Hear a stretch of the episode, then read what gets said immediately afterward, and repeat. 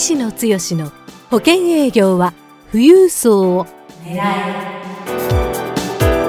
この番組は相続事業承継コンサルティング協会代表理事の石野剛が年々厳しさを増す保険業界で生き残っていくための富裕層営業術について協会員の成功事例を交えながらリスナーからのご質問にお答えする番組です。営業のヒントをぜひつかみ取ってください。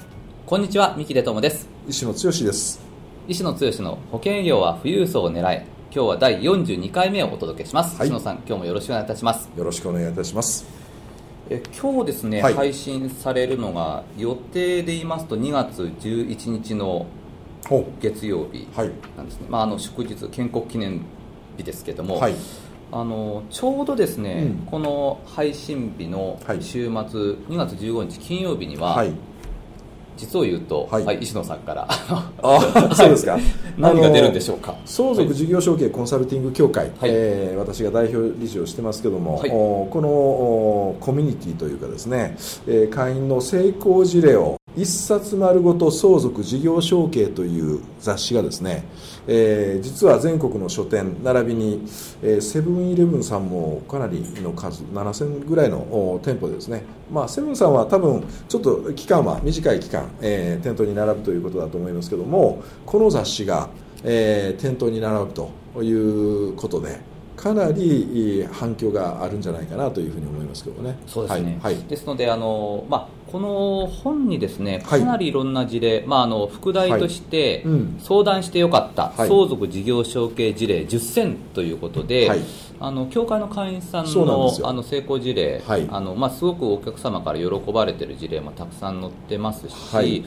まあ、あのそもそもなんですけどもこれがあの月刊物産っていう経営者向けの雑誌の臨時増刊号ということで、あのまあえ会が取材協力ということで、はい、えー、今回、うん、あの一冊丸ごと全部この相続事業承継のテーマの本になると、はい、そうですね、今、ね、非常にタイムリー。去年は事業承継税制、えー、今年はあ相続の民法改正がありますんでね、えー、そういう意味でも非常に皆さんから関心を寄せられるんじゃないかなというふうに思いますけどね、はい。はい、ですのであのこの本の中から、はい、まあ、リスナーの方にですね、ぜひこうお役に立ちそうなところで、ちょっとあのえー、どんな感じの事例が載ってるのかっていうことを石野さんからお聞きできればなと思うんですが、はい、なるほど。分か？りました。はい、はい、10選あるんですけども相続の案件まあ相続と事業承継の案件どう分けるかっていうのはありますけども10選ある。でこの10選は全てうちの協会員の、うん。ね、コンサルティングをした結果、うん、クライアントさんから非常に喜んでいただいたと。そういう事例をどんな事例だったのかということをご説明するご案内する記事が10選載ってる、うん、それとうちのパートナーの修行の先生方ですよね、ね。はい。えー、ここが10協力先が、うん、えー、またあそれに付加して、えー、具体的なお話をしていただくという内容ですけどもじゃあ今日は相続のことを中心にどんな事例があったのかというところをお話をさせていただく、ね、という感じでよろしいですか？はい、はい。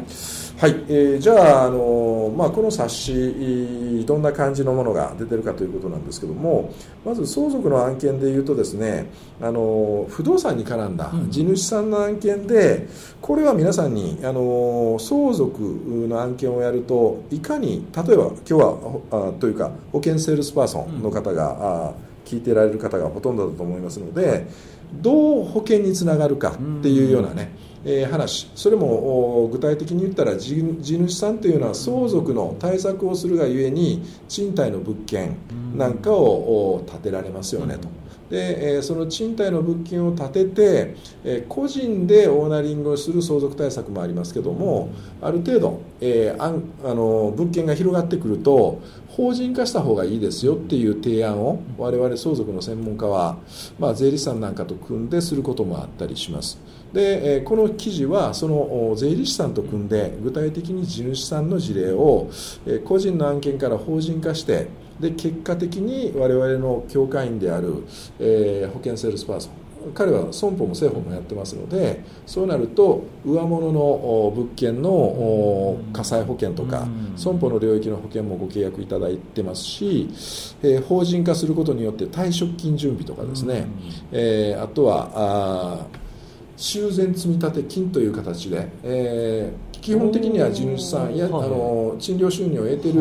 上物の物件に対しては10年ごとぐらいに大型の修繕をする、うん、そのために、えー、修繕積立、えーは何でするかといったら生命保険がセットでですね、えー、ついてくる。もしくは法人になるとご自身が定年を迎える定年というかリタイアする時の退職金準備の保険がついてくる。地主さんというのは非常に収益が安定しますので、えー、その安定したものを保険に変えるっていうような、まあ、そういうとこか借りというかね、そんな話を、えー、一つはあしてるかなと、はい、はい、あと他の案件としてはですねえーと、これはマーケティング上皆さん非常に関心いただけるんじゃないかなと。あのまあ、セミナーでですね、成功した事例ということで、ここはあの具体的にはあの建材メーカーさん、えー、本には雑誌にはもうその名前も出てるんですよね、えー、はい、そことうちの協会員があコラボして、えー建材メーカーさんのお,、まあ、お客様である、うん、工務店さんに向けた、あ事業承継というか法人とか、えー、リフォームの部分で、えー、個人のお客さんに対して、はい、役に立つよと。そういう相続のセミナーをやられた方が、えー、次その工務店さんがお客さんに対して、要は一般のお客さんに対して相続セミナーをやったらそこがヒットして、えー、個別相談からこの案件は実は空き家対策の問題解決につながったと。いうようなあ話で。で、えー、トータルで、えー、非常に喜んでいただいたというようなね、そんな話だったりします。あと、はい、まあ、3つ目のお話としては、えー、これはですね結構あの生保セールスパーソン一社専属の方ですけども、うん。はい、自分の既顧客、うん、実はまあ学資保険とか、うん、あまあ、そういうところからのお付き合いで、うん、えー、そんなに保険のところでは深い関係ではなかったにもかかわらず、親御さんがやっぱり不動産を多少やってられた、はい、そこからの相談案件からですね、えー、相続のご相談につながり、相続のご相談が満足度が高かったので、えー、ここから、まあ、雑誌のところでは具体的には触れてないんですけども、やっぱり保険の大きなご契約につながったっていうようなあそん。な話であったり、はい、あと4つ目はですね結構これ面白いパターンなんですけども、はい、あのかなり地方の方なんですけどもね、はい、えー、これは飛び込みでえー、営業をされて相続で飛び込み。相続で飛び込みをされて、はい、でその相続の飛び込みで、えー、結果が出だしたっていうのが何かって言ったら、はい、地方なので、やっぱりあの田んぼとかそういうような地主さんっていうかね、はい、えー、昔から持ってられるところ、はい、えー、もしくは空き家になってるようなところも結構ある、えー、ところなんですけども、えー、何が地域にとって問題かって言ったら、地域の活性化ができずにどんどんどんどん加速があの進んでいきますよねと。で、えー、ここの地区の、まあ、世話役の方、あのところに行ったところですね、この土地自分の土地だけだったら価値はあまり生まないけども、この地域ごとで、地域ごと開発とかいろんな形国道が近いので、うまくまあ活性化するような案を作ろうと思ってるんだけどもっていう人に出会って、はい、えそういうことだったら私おお手伝いしますからっていうことで飛び込みでね、えー、いろんなあのお隣さんとか、まあ、その世話役の方が具体的に、えー、紹介をしてくれて地域一帯の人に相続対策の、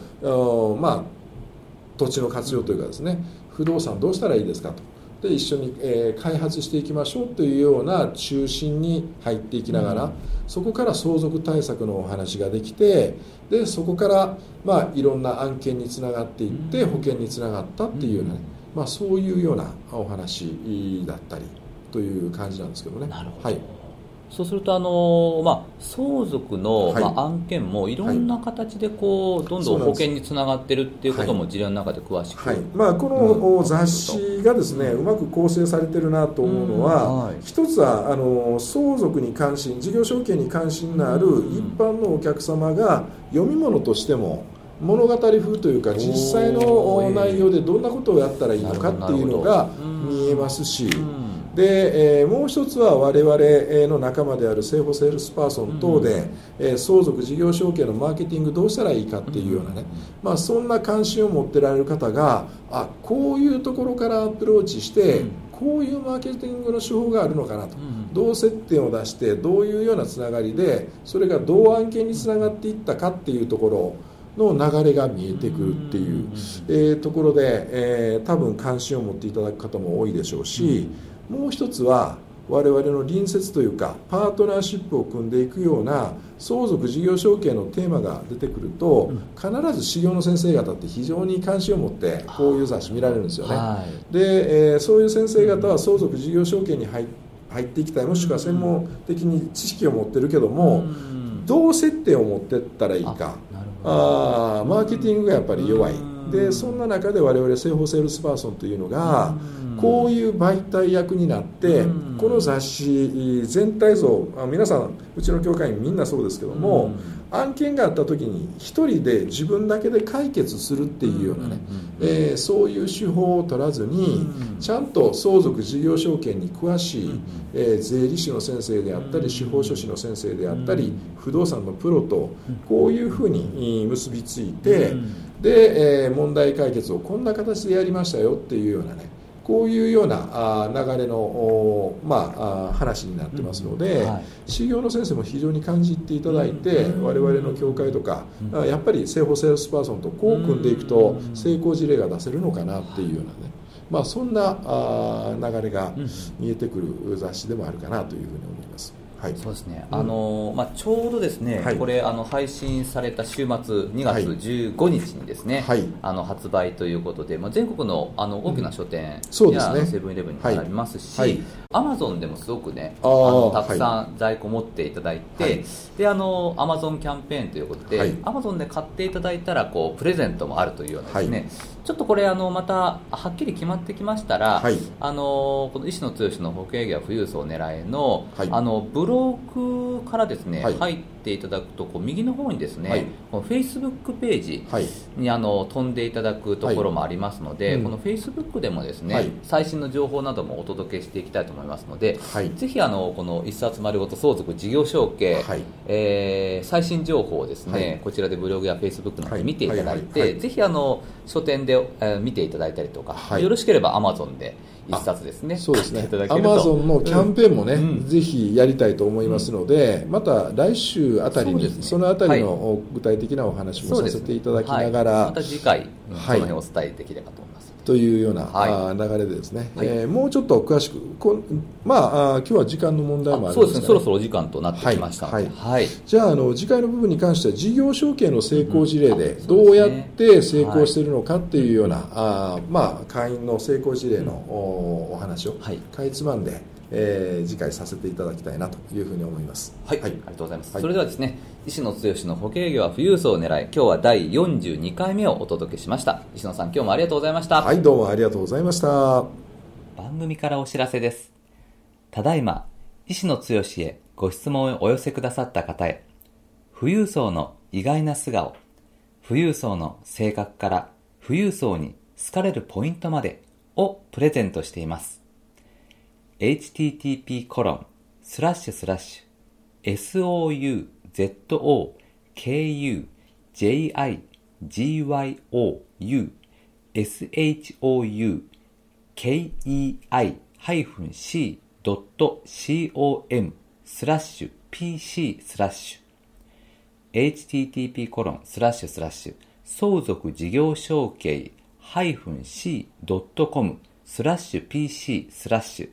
で受け付けています。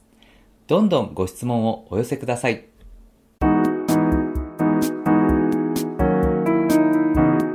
今回の番組はいかがでしたか？番組では医師の強への質問をお待ちしております保険営業は富裕層を狙えで検索していただきこの番組のホームページからご質問をお寄せくださいそれでは次回の番組を楽しみにお待ちください。